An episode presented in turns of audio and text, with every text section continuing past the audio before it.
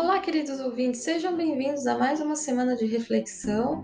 Meu nome é Marília Pisa, sou psicóloga e hoje vamos falar sobre o cyberbullying, que assim como o bullying, né, tem o objetivo de humilhar, diminuir, denegrir aí as suas vítimas, mas utilizando a forma virtual. Pode ser Facebook, e-mails, WhatsApp, YouTube, entre outros, né? É, assim, divulgando-se fotos, documentos, espalhando calúnias através de mensagens, né, ofensas, usando todos esses tipos de recurso. Né? A função do bullying é uma realização da afirmação de poder interpessoal, ou seja, os autores costumam agir com dois objetivos: primeiro, para demonstrar poder, e segundo, para conseguir uma afiliação junto a outros colegas, né, para se sentirem aceitos aí no, no seu meio de convívio.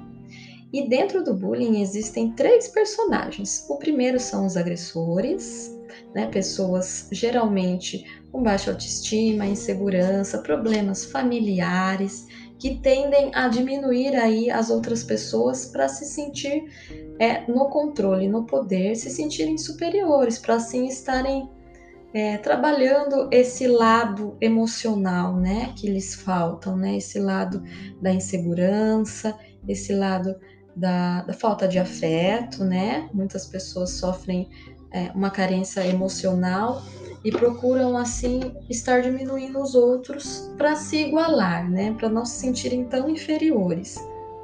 O segundo personagem são as vítimas, né?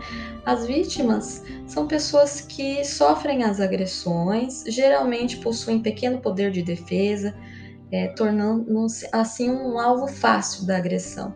Os efeitos psicológicos dessa agressão frequente são os mais diversos e vão desde uma baixa autoestima, dificuldade de se relacionar, até mesmo a, ao transtorno de depressão, síndrome do pânico, chegando até em, ao ato do suicídio e ideações suicidas. E por último, temos o terceiro perso personagem, que são os espectadores, né? São as pessoas que não sofrem nem praticam as agressões, porém as presenciam, né? E por medo de se tornarem vítimas, não denunciam os agressores.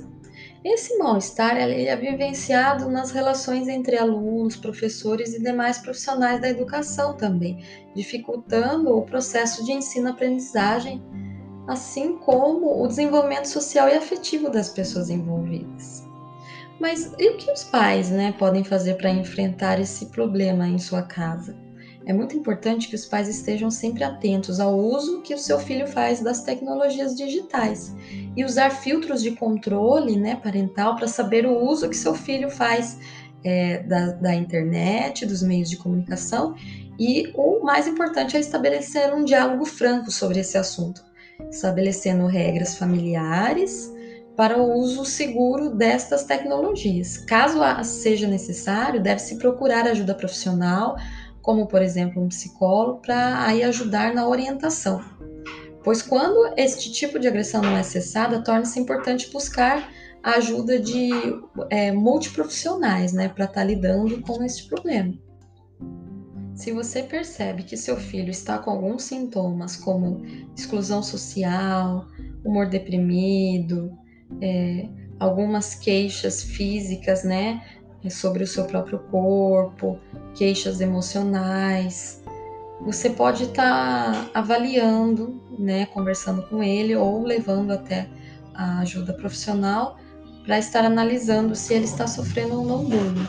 E no caso, vocês também podem ter o filho como um agressor, né, como o um bully, né, o que pratica o bullying. E, e aí a gente tem também alguns sintomas, né, para essas pessoas, ou seja, eles não conseguem ficar afastados do computador, das redes sociais, é, manifestam muitas risadas, né, ao estarem manipulando ali os computadores, os celulares, mudam de, de tela rapidamente quando alguém se aproxima do computador ou fecha, né, o, o computador usam né, celular ou computadores até altas horas da noite, é, usam múltiplas contas da internet, né, ou contas fakes para poderem estar fazendo, praticando, né, o bullying. Evitam discutir sobre o que se está fazendo na, na internet, mostrando-se defensivo nessas horas. e também manifestação de, de nervosismo ao usar a internet. Então, tem é, vários itens que a gente pode observar aí nas características de um agressor. E a indenização, como que funciona? Qualquer pessoa que sofre algum tipo de violência pode procurar a justiça para tentar aí uma reparação de danos por meio de indenização. A importância de denunciar o cyberbullying é que o agressor seja punido. E é necessário que a vítima procure a delegacia de polícia mais próxima e faça o registro. O registro, né, desses casos de crimes pela internet, é em cartório e é um importante mecanismo de prova. A vítima poderá tomar tais medidas a qualquer tempo, ainda que nem se saiba quem foi o autor das agressões. A legislação brasileira prevê uma pena de até dois anos de detenção, dependendo do crime praticado. Os crimes menos graves, como invasão de dispositivos, podem ser punidos com prisão de três meses a um ano, além de multa, é claro. Condutas mais danosas, como obter é, pela invasão informações sigilosas, comerciais ou industriais, podem ter pena de seis meses a dois anos de prisão, além da multa. O mesmo ocorre se o delito envolver a divulgação, comercialização ou transmissão a terceiros, né, por meio de venda ou repasse gratuito do material obtido com a invasão. Se você tiver alguma dúvida, pode me contactar pelo telefone 14 996 80 3408 ou pelas redes sociais como Marília Psicolife. Mas o importante é sempre ficar atento aos seus filhos, aos jovens, é, para essa medida de proteção, né?